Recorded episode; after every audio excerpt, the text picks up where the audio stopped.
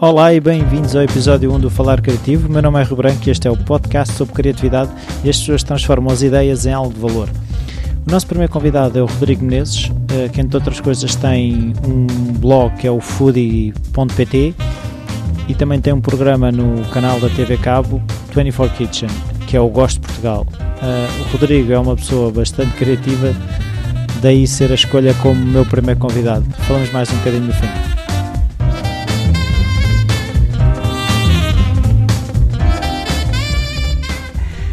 Olá Rodrigo, bem-vindo à tua casa. Sim. Bem-vindo, Rui.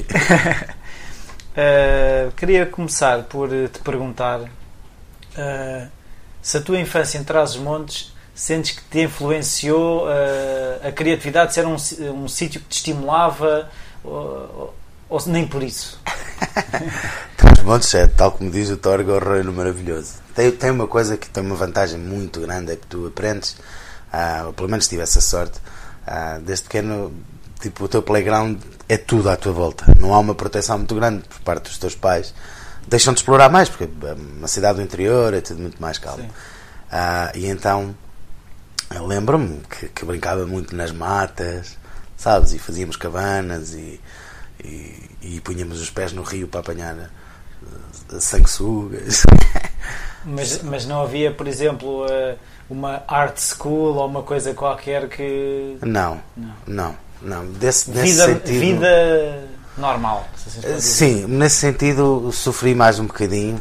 Dou-te o exemplo da música, em, em, que era um ávido consumidor de música e tinha uma loja de música em Vila Real onde eu ia fazer encomendas dos, dos discos. Mas é, o que também era giro porque aí tornava-se um ponto de encontro de pessoas que gostavam de coisas mais alternativas. Uh, hoje em dia temos a internet, mas na altura era em direto, encontrávamos todos na loja. E era giro porque, sei lá, lembro-me quando encomendei o Youth Against Fascism do, do Sonic Youth em LP, em disco, em vinil, e, e teve que ser encomendado. Essa parte era gira. Ao, ao mesmo tempo não, não banaliza a, a compra do disco e não, torna momento repara, especial. Isso, estás num, num sítio no, no, interior do país onde a cultura que chega é, é mais difícil. Não, hoje em dia não, hoje em dia isso já se bateu. Estamos a falar quando eu era sim, sim, sim. quando há 20 anos atrás quando eu era um teenager. Um, faz com que o, teu engenho tem que, tem que se aguçar, porque tu tens que. Eu, eu, ia muitas vezes ao Porto, de onde trazia muitas referências. Um, e então acho que era isso. É uma cidade que era gira, que foi muito giro crescer ali, tem uma sombra gigante do, do Marão na cabeça das pessoas, mas foi muito giro nascer, crescer ali e, e, e, ser diferente no sentido de procurar sempre algo diferente. Não é? Isso era mais difícil encontrar. E por Mas isso é obrigava era, a puxar pela cabeça. Não? É? Obrigava muito a puxar pela cabeça e a tentar fazer sempre coisas diferentes, percebes? Isso era, era muito giro. Sim. Uh, agora estás dedicado à, à cozinha. Uh, é verdade. Uh, consegues explicar um bocado o, o processo de criar receitas, o exper Sabes, experimentar? A cozinha, a cozinha tem uma coisa que para mim surgiu um bocadinho ao contrário. Eu era publicitário e, e, durante o dia todo, não é? Eu tinha que ter ideias, tinha que pensar. E a cozinha foi uma das coisas que me obrigava a ter algum método. Não sei se entendes, que é ao contrário das pessoas comuns que têm empregos chatos e depois chegam a casa e querem pintar ou fotografar ou whatever. Eu era um bocadinho ao contrário. Eu tinha esse emprego que durante o dia inteiro uh, te dava a liberdade criativa um, e depois chegava a casa e precisava de um bocadinho de rotina, algo, algo, algo com método. Uma regra qualquer. Uma regra. E a cozinha. Um, desculpa, é mesmo isso. Tens, tens que comprar o pompom para aqui. tens que comprar o pompom. Uma pessoa ri-se e. Pá, e a cozinha, a cozinha tem uma coisa. Dava-me esse lado, dava-me esse lado de, de, chegar a casa, percebes? E ok, tens que seguir um, um caminho uma receita. Sim, tens que seguir uma receita e. Agora, hoje em dia também já é diferente, não é? Acredito que a cozinha também é, é muita criatividade, mas quando crias uma receita, criar. É esta parte do criar receitas a mim é muito complicado. Achas porque, que não se cria? Opa, cria, claro que se cria, claro que se cria. Dependendo sempre do método ou, ou dependendo também do público-alvo para quem estás a fazer. mas uh, já, já foi tanto, tanta coisa inventada, estás a entender? Acho que é uma reciclagem. Bem, como toda a criatividade para mim, Sim. sempre achei isso. Que é, já está tudo inventado. É, sim, não está tudo, mas tipo, digamos que 98% está inventado. 2% é aquilo quando alguém tem um, um rasgo e que diz, ah, encontrei aqui uma coisa nova. Ou seja, o, o, o teu trabalho como criativo na, na agência era completamente diferente daquilo que tu fazes hoje em dia. Ou não? Não, não direi tanto. Hoje em dia, hoje em dia já estou no já aquilo estou à procura de ideias que, novas. Aquilo que usaste ou que aprendeste na agência também te serve agora? Ah, sim, isso claro. Isso claro. Acho, acho que o, o bom de ser publicitário é que tu és obrigado a, a mexer em tanta área, em tanta ideia em, em, e, aprenderes tantas coisas diferentes que te dá uma estaleca que tu depois não dás conta quando sais quando vais trabalhar para outras coisas, mas está-te uma estaleca muito grande, ou seja, Estás habituado a pensar, estás habituado a questionar as coisas, estás habituado a solucionar problemas. Portanto, consegues quase preencher 90% dos trabalhos disponíveis. Que é isso. Pois, e é como tu dizes assim, eh, trabalhas não sei quantos assuntos diferentes dentro da tua área. Sim. E, e, como é tão abrangente, sei lá, na publicidade tu um dia estás a fazer anúncios para pneus e então tens que perceber porque é que um pneu é melhor que o outro. E eu dou-te isso, tens que perceber porque é que o pneu tem o reforço lateral e porque é que, porque é que trava mais rápido não é? Para poderes arranjar argumentos válidos, para poderes dizer este pneu é XP. Claro que depois mascaras tudo com um lado emocional, um, mas, mas tens de ter um fundamento racional. Como quando estás a fazer um café, tens que perceber o porquê do grão de café, moagem, por aí fora. Quando estás a fazer um anúncio para telecomunicações, tens que perceber, ok, o que é que este, o que é que este público-alvo quer, o que é, com o que é que ele se interessa, o que é que ele se identifica. Portanto, tens que estudar um bocadinho também as pessoas. Quando estás a, a trabalhar um banco, tens que perceber um bocadinho do negócio. Portanto, o que é giro na publicidade é que és obrigado a pensar muitas coisas. Ou seja, como criativo publicitário não é só, ah, vou ter aqui uma ideia, pois nós não somos artistas. Ou, não, não, ah, vou ter aqui tem uma ideia, está feito. Tem a sua arte, mas apoia-se em técnicas de, de, artísticas, mas, mas não é uma arte, quer dizer, não é uma arte, não posso dizer que é uma arte. É uma técnica e tem que se explorar, tem que explorar muito bem para, para, pá, para conseguir chegar a algum lado, entendes? E, e, o lado bom é esse, é obriga-te a, a mexer, a mexer muito a tua tola. Sim, é, é, falaste na questão do público-alvo. Na cozinha, ou seja, quando crias receitas, também tens a mesma preocupação, ou seja, de pensar para quem é que é a receita. Sim, e neste momento a Molly está-se a meter contigo, acordou para a vida. Olá, Molly. Molly. Vai para ali, vai para o ninho, vai. Anda lá, sai daqui que o, o dono está a dar uma entrevista.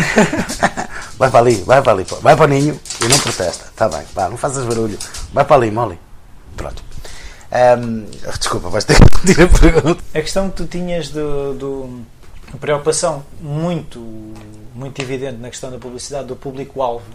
Uh, na cozinha ela também existe, eh, mas se calhar de uma forma mais subtil. Não, não, muito pelo contrário. É exatamente, é exatamente igual. Exatamente igual. Eu, eu, eu vou dar isto assim: a única pessoa que não se preocupa com o público-alvo é o artista. Porque o artista pode criar-se, fazer o que quiseres. Tu, quando estás a fazer alguma coisa, pá, tens que, se estás a, criar receitas, estás a criar receitas para alguém. Sim. Porque senão é o teu receituário, podes escrevê-la como quiseres e não precisas estar a preocupar. Fazes o que tu quiseres e bem te apetece. Mas tu, tanto a, cozinha, a cozinha tu não cozinhas para ti. Estás a cozinhar para alguém, não é? Um chefe que num restaurante não, não, não vai cozinhar para o umbigo. Sim. Não vai dizer vou usar este carabineiro ultra mega fresco só porque me apetece. Não, é porque ele sabe que há pessoas que adoram aquele produto. Sim. Portanto, aqui na cozinha tu encontras cada vez mais o público-alvo. Uh, azar é daqueles chefes que, que, que, acham que podem fazer receitas para o umbigo, sabes? E publicarem receitas em jornais um, que usam um, ingredientes esquisitos ou, ou, ou, material que só existe em cozinhas profissionais. Sim. Isso não faz, para mim não faz sentido. Ou seja, tens, tens que adequar sempre a tua mensagem, seja ela qual for, seja de querer for, a um público-alvo. Ou seja, se eu estou a fazer receitas para as donas de casa, caramba, tenho, tenho Sim, tens de pensar que se calhar é ao fim do dia e tem pouco tempo. Sim, e não posso estar a pensar nas bimbis, nem, nem, nas outras máquinas assim, sei lá, não posso estar a pensar em na Pacojet e na, e na baixa temperatura, quer dizer, não faz, não faz absolutamente sentido. Não? É? Portanto, aí tens sempre que adequar ao público. Acho que qualquer criativo, que seja, seja em que área for, tem sempre que adequar as suas ideias a alguém que as vai consumir. Sim, mas, mas uh, a pergunta também é um bocado se as encomendas uh, da publicidade não são mais restritivas do que, do que as da cozinha. Não, não, repara, se te pedem para fazer receitas, imagina. Questão, o teu gosto pessoal não está mais na maneira como tu sentes a comida? Ah, claro, claro mas, mas é, é assim, será sempre uma reinterpretação minha um, eu adoro cozinhar com simplicidade e fazer receitas com simplicidade, adoro, porque acho que é giro. Foi assim que comecei a cozinhar e foi assim, pá, tipo, ser simples, mas manter o sabor, procurar o sabor. Eu, eu eh, acho, vou dar um exemplo. Comecei a fazer muitas sopas com um só ingrediente, um, porque eh, esgotar aquele ingrediente. Muita gente detesta sopas. Não? E as sopas são, são sempre compostas, todas as, as mães e as avós sempre com muito, é cenoura, metem todo tipo de legumes e mais algum. E eu comecei a fazer assim, obviamente, mas depois comecei a fazer uma espécie de um teste. Fazer sopas, um creme só de courgette, um creme só de, de cenoura. Percebes? Para perceber onde é que estava o verdadeiro sabor de cada elemento. Para quê? Pois quando vou fazer uma sopa com todos, já sei em que proporção, mais ou menos, vou juntar cada um. E que, o que é que cada um traz ao conjunto? Exatamente, ou seja, tu, por exemplo, tens a cenoura que quando é cozida tem um índice muito maior de glicemia, fica muito mais doce. E tu já sabes, por exemplo, se juntares com a abóbora, consegues fazer um creme e depois aí podes pôr os espinafres, podes pôr o feijão verde, o que quiseres, mas consegues um equilíbrio entre o amargo e o doce, não é? Esse equilíbrio, a abóbora também é um bocadinho doce, mas consegues esse equilíbrio entre, por exemplo, os espinafres, que têm o sabor mais amargo, e esse doce. Uh, mas quando tu fazes tudo de atacar, quando é tudo na panela, não te consegues perceber disso. Sim. Percebes? Dessa, dessa Até pode ficar bom. Sim, pode ficar, pode, até pode ficar bom, mas, mas, mas é engraçado voltares à base, dar um passo atrás, perceber a simplicidade, onde é que está o sabor de cada, de cada ingrediente, percebes? E aí explorá-los para depois, quando poderes voltá-los a juntar outra vez. É quase como disse Carlos, estás a ver? Sim. E, e isto aplica-se às ideias e toda. E também fazias isso na publicidade, tipo levar ah, sim, sim, a, a, ideia, a, ideia original. Sim, claro, tu és obrigado a fazer isso.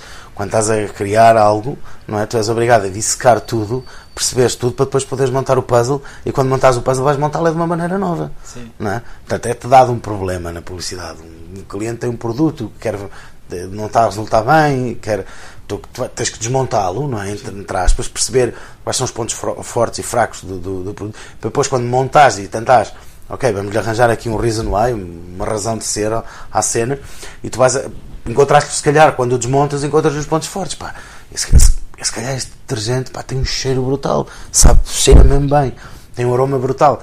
Pá, bora puxar por isso, estás a perceber? Bora catapultar isso, essa característica. Tens, tens sempre que desmontar as coisas para depois poderes montar. Não é?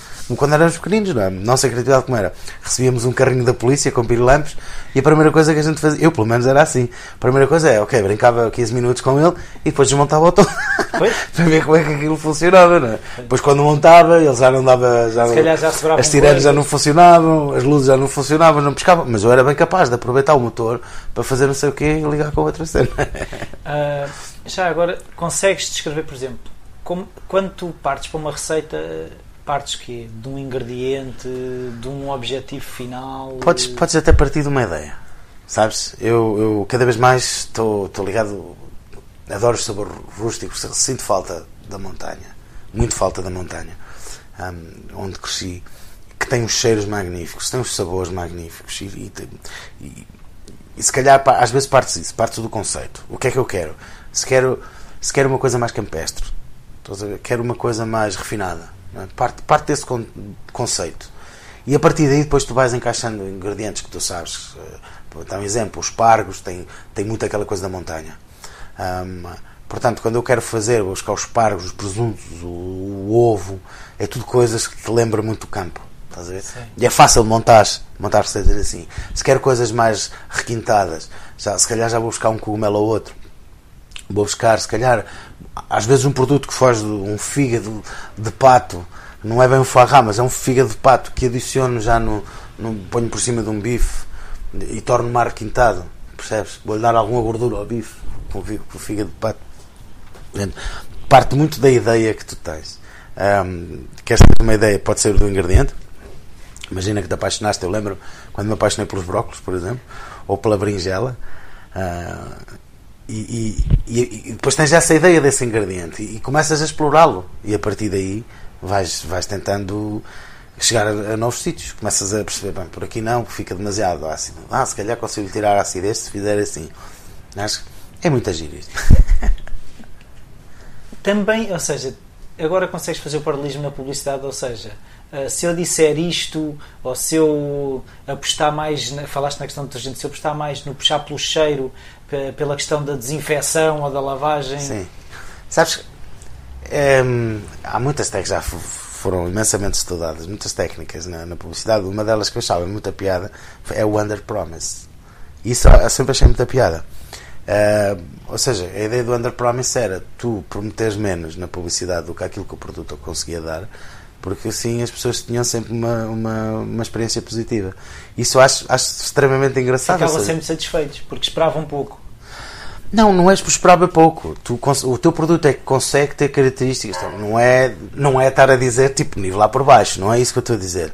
Vou dar um exemplo. Os detergentes, voltando aos detergentes, todos lavam, todos lavam bem. Sim. Percebes? Todos lavam, todos tiram as nodas, não sei quanto.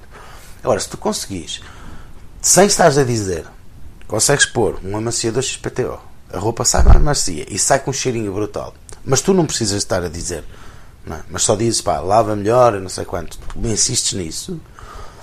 E as pessoas, quando vão experimentar, dizem, ok, ah, já, lavar, realmente isto lava bem. Pá, mas também deixa, também. E foram elas tipo descobriram. Estás a entender? E aí vão criar essa relação próxima com o produto.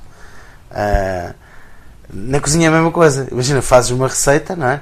E metes um ingredientezinho lá no meio que vai ser aquele zau, que vai dar aquele, aquele pau tal, que vai pôr as pessoas, hum, que é isto? o, que, o que é que é isto que está aqui no meio? Ou olha que bem que não estava à espera desta combinação. E é um bocado isso assim, porque, sei lá, tu podes pôr o no nome da carta, podes dizer o, o bife da montanha, estás a ver? E depois metes-lhe um naco, vou voltar ao fígado de, de, pato, que é uma coisa que funciona muito bem, metes um naco de gras em cima do bife e a pessoa vai comer aquilo e vai dizer assim, pá, o bife era espetacular, mas esta conjugação do bife com o foie gras, uh, e tu não puseste foie gras no, no nome do bife. O efeito de surpresa, o claro. objetivo é o mesmo. É? Sim. Uh, tu tens um caderno onde vais apontando coisas que vais encontrando pela rua, vais à praça e vês, é pá, se calhar agora tenho que começar a explorar o. Não, isso tem a ver, eu acho, e vou-te vou já dizer porque isso tem, tem a ver com a minha personalidade. Eu, eu, eu capto muitas coisas, eu guardo, tenho uma parte no cérebro que guarda, guarda bem as coisas. Não sou bom a memorizar, estás a perceber? Portanto, escrever para mim também não ia dar resultado mas hum, tenho a minha cabeça guarda muito bem conceitos estás a perceber? E já sempre fui assim. Desde a faculdade eu sentava-me, o professor falava e eu não escrevia. Eu ficava a olhar para ele e a assimilar tudo, a tentar perceber o que é que estava o que, o que é que estava a passar o que é que ele estava a dizer e a construir esses blocos mentais. E não o deixava avançar para a matéria seguinte enquanto eu não percebesse. Portanto essa era a minha atitude. O iPhone ajuda-me porque anda sempre comigo não é? ajuda mais vezes, sim, seja por fotografia ou se seja alguma coisa engraçada, fotografo. Mas uh, o tempo do Moleskine foi quando era estudante de publicidade. Depois, acho que depois, quando comecei a trabalhar, uh, o Moleskine foi perdendo força em mim. E, pá, e hoje em dia o iPhone tem lá tudo, tem as minhas notas. É o equivalente digital. Sim, sim, mas já não tenho aquele, aquele culto do escrever, sabes? Ter uma ideia, acordar e escrever. Não. Porque eu penso assim, imagina que mesmo à meia da noite tenho uma ideia. Sim. Se ela for realmente boa, ela no dia a seguir vai, vai voltar, estás a perceber? Se for realmente boa. Se não for boa, às vezes acontece-me, vou andar de moto, isto acontece imensas vezes. Tenho assim uma ideia, eu junto duas palavras e faço uma palavra nova e fico todo entusiasmado e depois esqueço-me. E depois, passado tipo aí um mês, lembro-me dessa cena, tento procurar a palavra e não a consigo encontrar. E digo: Olha, porra, já foi. Uh, então, consegues-me descrever um dia normal de trabalho? Tipo, que forma é que enquadras o trabalho? Tu trabalhas ah, a partir de casa, não é? Sim. É, és dono do teu tempo. Sim. De que forma é que tu fazes a gestão do teu trabalho num dia normal? Depende dos dias normais, porque tenho, tenho, faço co algumas coisas diferentes. Uh, por exemplo, no que estou a fazer agora, acordo de manhã, por volta das nove e meia. Trabalho em casa, por volta das nove e meia um, tomo banho, whatever, e a primeira coisa que faço é vou ao computador, checo e-mails e trato da parte burocrática do dia. Uh, se tenho que enviar faturas, tenho que responder e-mails, é logo de manhã, arrumo logo essa questão. A seguir, passo para, para a cozinha, onde vou fazer a preparação, onde consigo perceber então o que é que eu vou cozinhar hoje, o que é que eu vou fazer hoje, o que é que eu vou preparar a, a minha ideia do, do, do, dia. Portanto, se estou a fazer cerca de 10 receitas por dia, por exemplo, no trabalho que estou a fazer agora, tenho que organizar tudo muito bem. Tipo, se vou cozer algo, aproveito e cozo logo tudo. Estás a entender? Se vou cozer dois vegetais, cozo logo. E hum, reestruturo a cena, cozinho, fotografo, cozinho, fotografo, paro um bocadinho para, para dar um tiro na, na, na Xbox. Hoje por acaso não o fiz, depende do dia, se for assim um dia, mas depois, depois volto ao trabalho. Paro, paro aí uma hora, uma hora e meia para almoçar, para dar o tiro na Xbox, e depois volto ao trabalho. Até, às vezes acontece-me até às 7, 8. Depois uh, paro também um bocado, e muitas vezes, de, de, quando não tenho assim aquele sono, porque estive o dia inteiro a, a mexer, dei umas costas e tal, vou outra vez para o computador, trabalhar as imagens, fazer isso tá, até uma da manhã. Depois vou-me deitar. Uh... Esse é o meu. Tem sido, tem sido os meus últimos dias. Mas... Normalmente as pessoas que têm um, um emprego dito normal uh, têm que gerir tipo. Uh, o, o, o downtime deles é, está mais ou menos definido é quando Sim. saem do trabalho. Sim. Ou seja, como é que tu fazes a gestão de, de, um, de um fora do trabalho quando tu, tu estás é permanente no trabalho? É fácil. Uh, quando tens deadlines, acaba-se essa, essa molinguice, entendes? Essa, esse lado de, ah, se calhar hoje não trabalho. Depende. Obviamente, confesso, quando trabalho assim 3, 4 dias a seguir em que faço uh, ah, 10 receitas por dia, pá, tiro 10 fotografias, uh, acredita, isto pode parecer pouco, mas andar ali às voltas na cozinha, estar com as costas vargadas, tirar as fotografias, eh, editar as fotografias e acabo por ficar muito cansado. Às vezes tiro um diazinho, pá, mas também tenho aquele lado que amanhã, por exemplo, é sábado e eu vou trabalhar. Estás a perceber? Vou estar em casa também a trabalhar. Uh, mas normalmente, isto, estou a fazer este forcing, mas normalmente o meu dia não é assim. Tenho um dia mais relaxado. Uh, porque também tenho a sorte de ter a profissão que tenho. Por exemplo, quando estou a gravar é bem diferente é, tenho uma, uma, uma, vida de rei. Acordo de manhã nos hotéis, PTOs, e depois saio, e depois vou, vou almoçar a algum lado, não é? filmar. Uh, é, é, duro comer bem, mas às vezes são 16 horas nisto uh, e acabas por ficar cansado. Também estás fora de casa, sempre com a mala. Mas, mas é engraçado digamos que não tenho uma vida monótona. Já não tinha antes na publicidade, mas agora ainda, ainda menos. Não... É uma coisa, se não te falaste na questão, quando tens o deadline, tens mesmo Sim. que andar atrás do, do trabalho, se assim se pode dizer. Claro. Nos momentos em que, vá lá, que haja menos trabalho, tu procuras manter eh, não. o processo de fazer então, coisas? Não, não, não, muito pelo contrário. Digo o meu ócio porque eu acho que, sabes, quanto mais tu te afastas ti mesmo, mais, mais, mais és capaz de criar ideias novas e, e fluir de outra maneira. Se estiver sempre focado no mesmo, acabas de estar tipo com, umas palas, só olhas para ali. Tens apenas uma visão das coisas. Sim, e acho que às vezes é fixe, pá. Lembro-me que já, já tive alturas em, em, que durante uma semana não fiz mais nada a não ser jogar Xbox. Posso-me dar ao luxo de dizer isto? É, tipo, dar uns tiros no Battlefield. Pá, foi isso, foi a minha opção, percebes? estava estava bem, foi, foi a opção. Estava, tinha, tinha acabado de trabalhar, feito assim também um. Descanso do carreira. Sim, três meses de filmagens. E, e confesso-te, foi, foi aquilo que me, deu, que me deu gozo naquela altura. Foi ter estado. Feita, foi mais do que uma semana, pá, dedicado só, só a descansar, estás a perceber? não fui de férias para lado nenhum, mas fiquei em casa.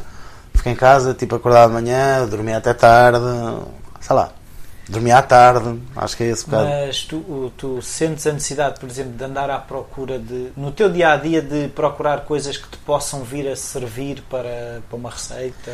Sabes que, que isso, à medida que vais envelhecendo, as ideias começas a tratá-las de outra forma, estás a perceber? Aprendes a ter mais método.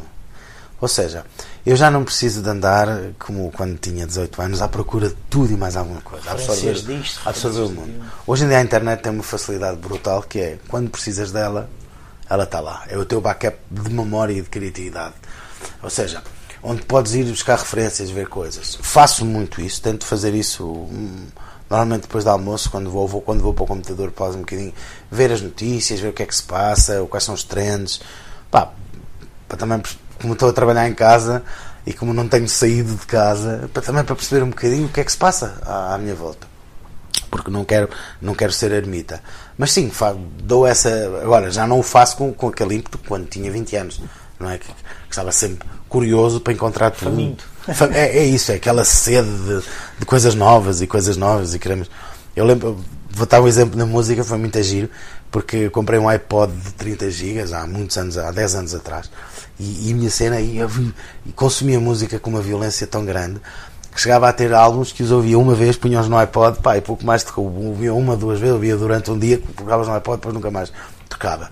E li um artigo sobre alguém que estava a passar o mesmo. Um americano que, tinha a mesma cena, tipo, estava, consumia tanta, tanta novidade, só procurava as novidades, que ao fim, tipo, de um mês, aquilo já não. Tipo, Arcade Fire Soul Last Year, estás a ver? e depois de lado. Sim. Porque encontras sempre coisas novas. E na música, confesso que fui um bocado assim. Eu sou um melómano convicto e, e fui muito assim. Até que depois, pá, levei esse baque, depois li esse artigo, comecei a pensar e dizem, pô, é verdade, estou numa velocidade tão grande a consumir coisas novas. Se calhar já não estou a, a. Não estou a, não estou a guardar, ou seja, não estou a apreciar, tipo, pôr um disco, ouvir um disco 200 vezes. Sim. Estás a ver? Não estava a fazer isso. E hoje em dia, hoje em dia faço isso. Ou seja, há discos que eu já ouvi. Se calhar estás a voltar aos discos que só tinhas ouvido uma sim, vez. Sim, sim. E fiz uma coisa gira que foi ainda há, há poucos meses atrás não foi assim há muito tempo, há poucos meses atrás, depois de 10 anos depois do meu iPod estar meticulosamente tudo organizado, formatei. tipo, não, foi tipo, vum, vai abaixo e recomeça de novo, estás a ver? Porque isso vai-me obrigar a ter mais calma, a selecionar ainda mais o que é que eu vou lá pôr, o que é que eu não ponho, o que é que. Tipo, quais são as cenas essenciais que eu tenho que ter? Os pilares, as bases. É, e depois as, as, cenas mais experimentais, ou que eu quero experimentar, o que é que eu tenho. Não é experimentais no sentido de música experimental, mas tipo, as coisas que eu ando a tentar apalpar terreno. As tuas okay. experiências. Já, yeah, está aqui. Uh, coisas novas, pumba, mete cá, então, para ver também. E começas a ter um novo equilíbrio. Um, mas é giro, hoje em dia dou para mim a consumir música nova e vou, buscar discos de há 5 anos atrás. Tenho, tido uma tendência para 2005, assim, 2005 não são mais 5 anos, mas tenho tido assim uma tendência entre 2005 e 2009 para ir buscar, para ir buscar coisas, não sei porque ando a ouvir discos. E o que é engraçado é que se calhar na vizinha também é um bocado isso, que é uh, uh, aqueles sabores que nós tínhamos da nossa avó, com sim. o nosso gosto também vai evoluindo sim, para sim. coisas mais sofisticadas. E... Eu acho, eu acho que é diferente. Eu vou-te ser sincero, eu acho que é diferente. Tu tens dois gostos. Acho que tu tens a memória gustativa que te dá tudo aquela. a tua herança, não é? e as coisas da avó, e são as coisas que tu gostas. E depois tens um outro gosto que é o gosto da descoberta. Portanto, tens o, o gosto da tradição e da base e, e tens o gosto da descoberta, que são dois diferentes. Ah. São dois diferentes, porque repara, eu vou dar um exemplo. Tu tens todo esse lado da avó e, e da comida de tacho que as avós faziam. Mas, por exemplo, também gostas de sushi. Sim. E não, não dá para comparar uma coisa com a outra. Ou gostas de ir a um chinês, ou gostas de ir a um, a um, a um mexicano. Ah, e, e, são coisas que tu não podes comparar, não dá para ser comparado. Tu não podes dizer, ah, ah gosto muito mais do cozido da minha avó do que gosto de sushi. É estúpido.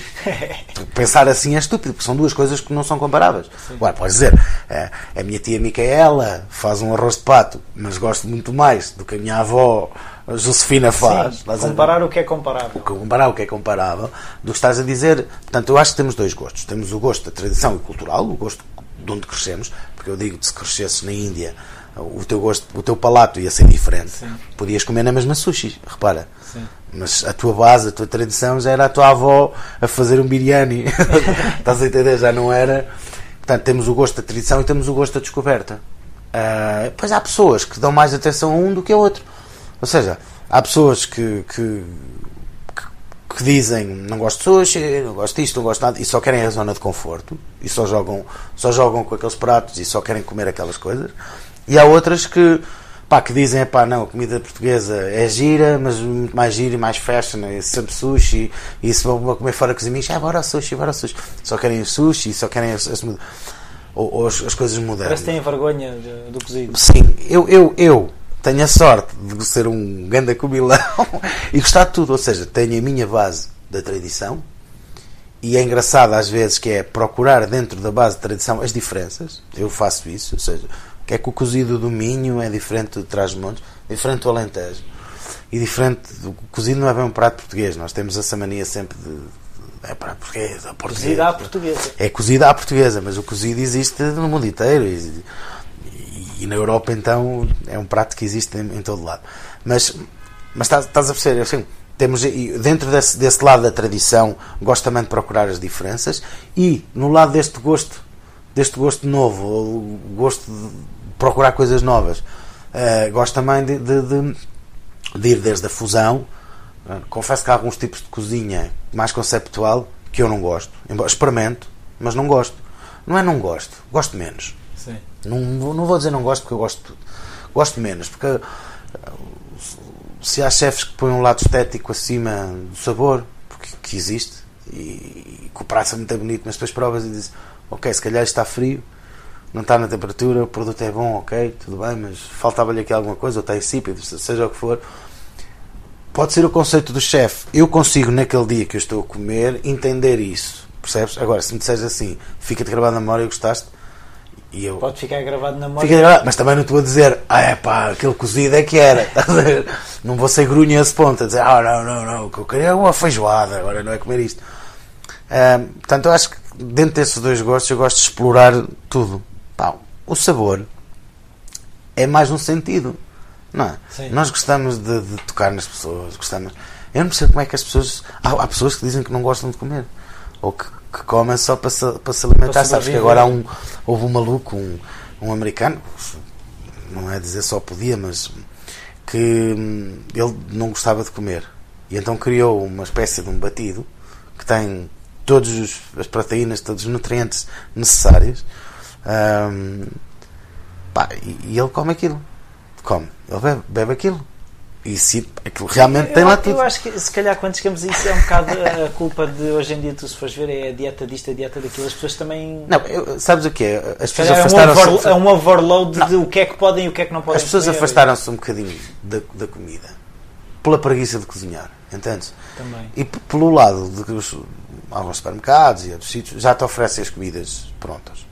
Pronto, então acho que é um bocado pela preguiça, a malta vai pelo, pelo mais rápido pelo mais fácil e bota a mão, olha, já está aqui. Para que estar a fazer uma sopa em casa se aqui compra um pacote claro. e já tenho. Desculpa aqui um pacote de sopa e já está. Epá, tem a ver com a tua abordagem. Não é? Nós em Portugal também não sofremos, confesso que é assim. Isso é um, é um problema mais internacional do que o nosso. As pessoas aqui ainda, ainda, ainda gostamos muito de cozinhar e de comer. Mas quando eu digo, a malta não se preocupa muito é globalmente. Globalmente é, há pessoas pá, que não querem saber da comida ou comem por uma função utilitária para se alimentarem e seguir para mim. É? Por exemplo, os holandeses almoçam 15 minutos, maçantes e está-se tá bem. E nós não. Nós, os nossos almoços pá, duram uma hora. É a hora de almoço. Sim, é hora, bem, bem mais do que uma hora. E a malta gosta de, de comer. À hora de sentar-se, comer, de estar o veio, de trabalhar. Mas se calhar também é um bocadinho uma desculpa que nós temos de patar à conversa. Não, nós portugueses somos daqueles que mais assumimos a hora social da mesa. Nós temos esse lado social da mesa, ou seja, a mesa é onde a gente junta a família, o Natal estamos sentados à mesa, o aniversário sentamos à mesa, o nosso negócio já é à mesa. Ou seja, nós à mesa, é o, jantar romântico, é à mesa. A malta quer estar sempre a comer, não é?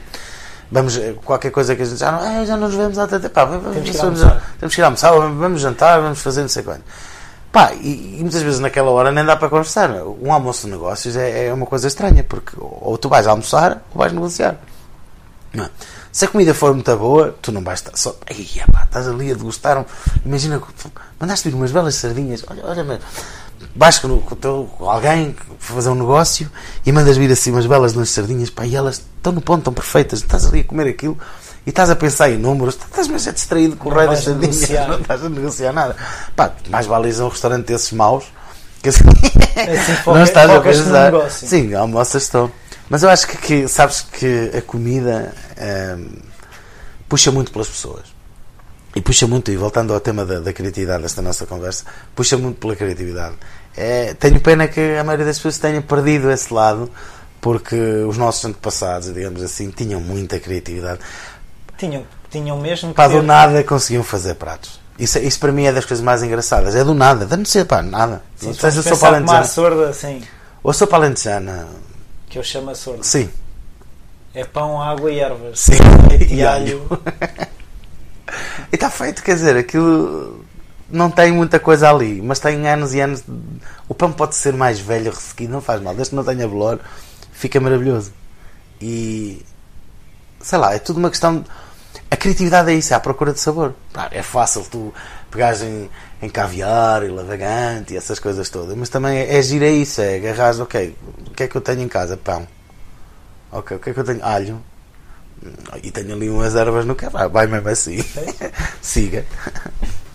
Há uma coisa que, que faz parte do processo criativo, que é assim, nós gostamos de falar menos, que é a questão de, do arriscar, do, do erro, da falha, da crítica. De que forma é que isso condiciona ou não o teu processo criativo? Ou seja, pensar à partida, pá, isto pode falhar, ou como é, como é que tu geres isso? Porque isso existe. Eu, hum, eu dou muito bem com o erro. Dou muito bem com o erro e eu acho que é assim: quanto mais medo tiveres de falhar, pior é. Falhar é uma, é uma aprendizagem, repara. Falhar não, não é humilhação. Uma coisa é humilhação e outra é o falhar. É assim: se falhas porque foste idiota, por- porque se calhar por negligência, falhar é mau. Agora, falhar em si não é mau. Quer dizer, aprendeste alguma coisa, não é? Tentativa e erro. Nós fomos assim, é? quando te apaixonaste a primeira vez e meteste a mão na miúda e pau! Uma grande chapada. Aprendeste ali, naquele momento, que não, é, não basta querer. Não é? E levaste a chapada nunca mais voltaste a fazer o mesmo. Ahm, falhar, e e nós já disse- o Samuel Beckett dizia, não é? Fail, fail again, fail better. Acho que é, que é o falhar, tu não tens de ter medo. E, porque senão ficas refém disso. Já viste? Se estás a avançar para um projeto novo, ter uma ideia e se diz, ia pá, ia se calhar não vou conseguir. Se calhar vou falhar. Aí eu vou falhar. E, a tua cabeça fica aí. Aí eu vou falhar. Em vez de concentrar, ia que vou curtir, o que é que eu posso fazer diferente? Não, ia pá, se calhar isto, se calhar vou falhar. Agora, é fixe que tu fazes tipo de advogado do diabo. De assumires um próprio, ser próprio crítico das tuas ideias. Isso é bom. Vai-te ajudar, percebes? É que o falhanço seja mais controlável. Uh, estamos a terminar. Há alguma coisa que quisesses falar que eu, que eu não te tenha perguntado?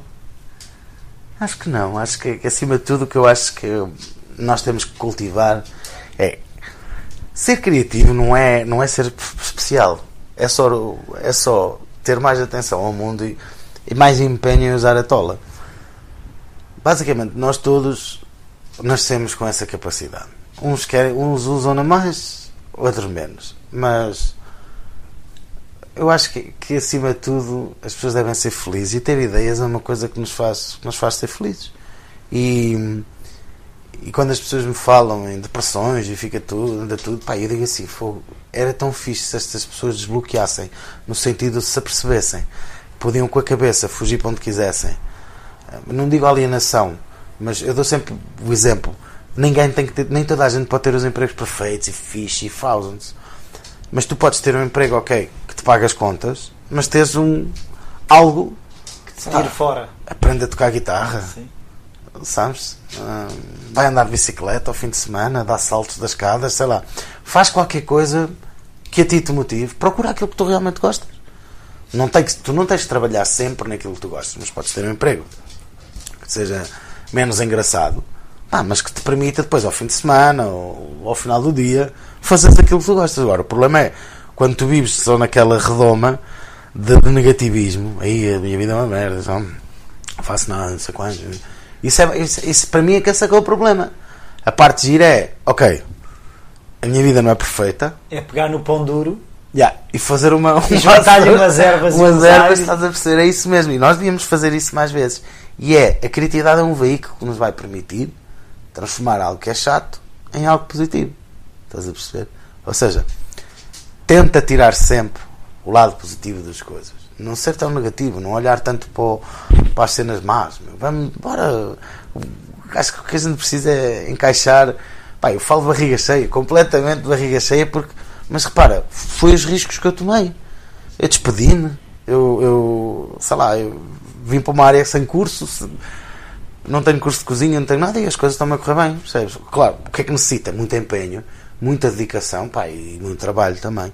Mas o giro é isso, é se tu acreditares, se começas logo ao início, ah, vai falhar, vai falhar. Não, se tu acreditares, pá, se estás à procura de emprego ou à procura de fazer uma coisa diferente, se tu próprio acreditas em ti, as outras pessoas vão, vão notar isso e quando olharem para ti dizem, é pá, este gajo está cheio de energia. Agora, se tu vais lá, aí eu vou falhar, vou falhar, os outros olham para ti e tu dizes, e alguém te diz assim, Augusto, Augusto, o que é que é isto? E tu dizes, desculpa lá, estás a ver, começas logo aí, pá, se calhar isto não está. Não, se defender, ó oh, oh, chefe, isto Pá, é assim. Isto tem que ser assim, assim. Não é? Isto é, tem que ser assim. Portanto, é um, bocado, é um bocado isso. Deixar o lado negativo e procurar. A criatividade a mim o que me dá e o que sempre me deu ao longo destes anos foi acesso àquilo que eu queria fazer e, acima de tudo, deu-me métodos de desenrasca. Ou seja, olhar para as coisas sempre pelo lado positivo. É isso tá. que eu deixo. Obrigado. de nada, Rui. Molly, deixa. Sai, tu não podes aparecer aqui no podcast. Tu... E cá estamos de novo. Uh, espero que tenham gostado da entrevista. Gostava de ouvir as vossas opiniões.